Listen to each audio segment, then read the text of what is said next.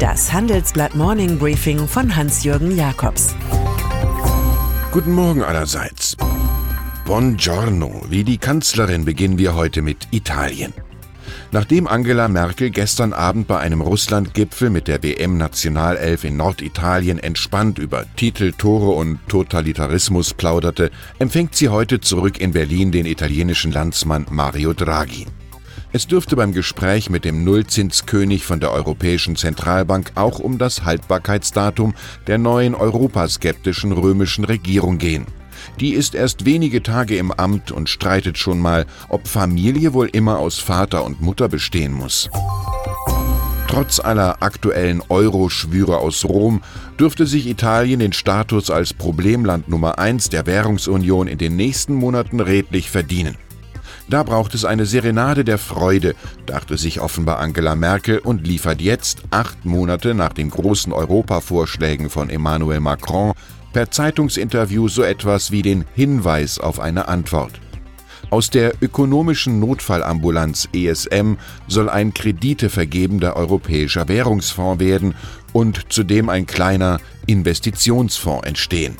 Wo Macron das XXL-Format liebt, denkt Merkel in DIN A4. Aller falscher Fußball- und Eurozauber rund um die Bundeskanzlerin aber verfliegt rasch angesichts der Flüchtlingsmanagement-Debatte, die in dieser Woche an Schärfe zunehmen wird. Ein Untersuchungsausschuss scheint kaum vermeidbar, wusste Merkel doch offenbar schon seit 2017 ziemlich genau über die Missstände in der Migrationsbehörde BAMF Bescheid. Deren faktischer Konkurs, Ex-Chef Frank-Jürgen Weise, holt die Kanzlerin und die Asylverantwortlichen von der CDU schneller ein, als ihnen lieb sein kann.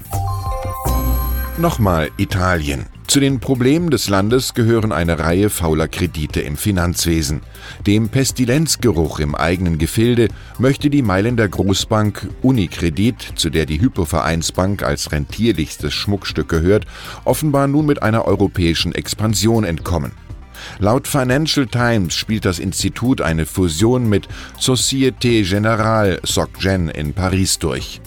Alles in Frühestphase unterhalb des Vorstandes, doch Jean-Pierre Mustier, französischer CEO von Unicredit, kennt als einstiger Investmentchef von SocGen das Terroir extrem gut.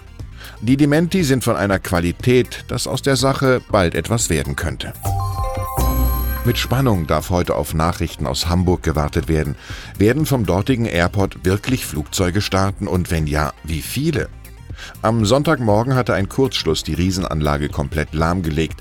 Der Flugbetrieb wurde wie in einem Entwicklungsland eingestellt. 30.000 Passagiere waren betroffen, mancher wunderte sich über das Chaosmanagement. Hamburg war für einen Tag BER, Helmut Schmidt inaktiv wie Willy Brandt. Deep Learning über die Intelligenz von Maschinen ist ja schön und gut. Deep Learning über den Strom wäre auch nicht schlecht. Nicht der Algorithmus ist das Problem, sondern der Umgang damit.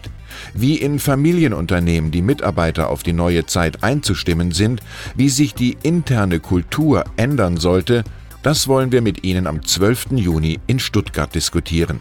Moderiert von meiner Kollegin Anja Müller analysieren die Unternehmer Angelique Renkhoff-Mücke und Paul Hermann Bauder sowie Professorin Alwine Mohnen von der TU München und KPMG-Expertin Vera Karina Elter die Wirkung von Digitalisierung.